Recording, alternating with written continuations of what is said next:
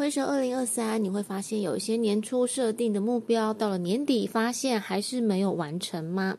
大家快乐吗？欢迎来到小鱼读书。想要每周只花五点二零分钟就能掌握一本书的重点，记得按下订阅哦。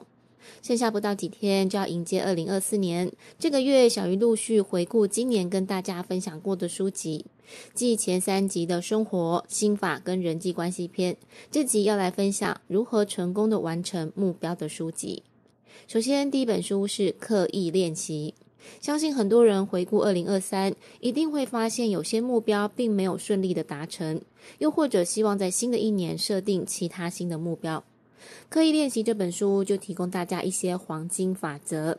首先要设定具体可以量化的目标，比方你希望成为某方面的专家，你就要明确设定自己的学习目标，可能是想要学会某一种技能，或是完成某一个项目。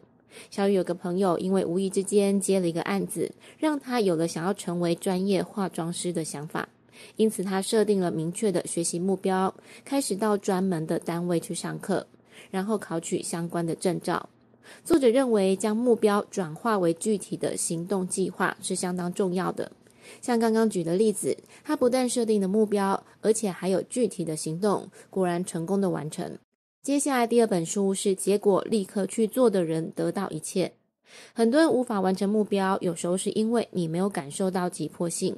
但是你要知道，无论是你的能力或是时间都是有限的。虽然你可能有很多想要做的事，但最后只能完成一部分。这时候不妨也极简一下，把时间跟精力放在你觉得很兴奋、很雀跃、非做不可的事情上。那么要如何找出那件事情是非做不可的呢？作者提供了一个检视的方法。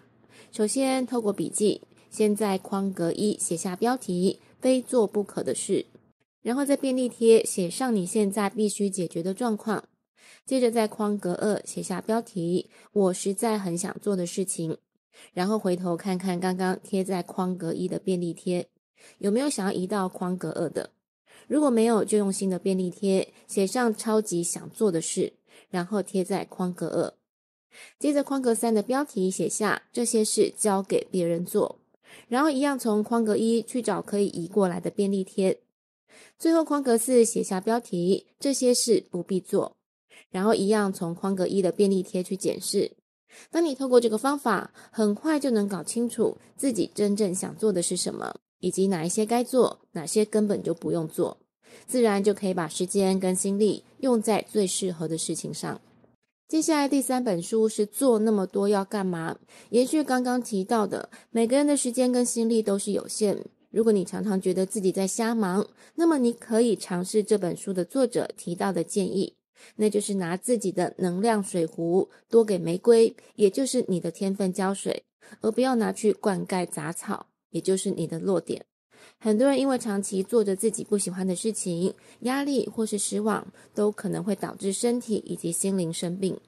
作者希望大家这时候不妨好好思考一下，自己的玫瑰，也就是天分到底是什么？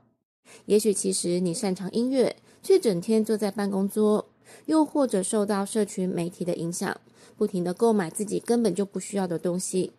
如果一味追求不适合自己的目标，作者认为不但不会成功，长期下来还会生病。因此，与其盲目建立世俗的目标，不如利用年底好好找一个时间，自我沉淀一下，找出自己的优势，然后把能量用在对的地方。不要再一直帮杂草浇水，也就是花好多时间去弥补弱点，而是要发挥自己的优点，让自己有机会绽放光芒。最后第四本书是《按对梦想的开关》。在这本书里，作者建议大家可以好好发挥想象力。比方，你希望改善小孩在学校的表现，这时候你就开始在心中想象孩子在学校快乐、满足、充满自信跟欢笑的画面。这比想象发生在他身上特定的事情，比方成绩很好，都要来得有效果。又或者你现在心情很沉闷，希望可以变得开心。这时候我们通常都会以为，如果能如何如何，就会变得快乐。但作者希望大家放下这份执着，而是去想象自己变得很快乐的画面，也就是渴望的最终结果。至于过程该如何达到，就交给宇宙帮忙显化。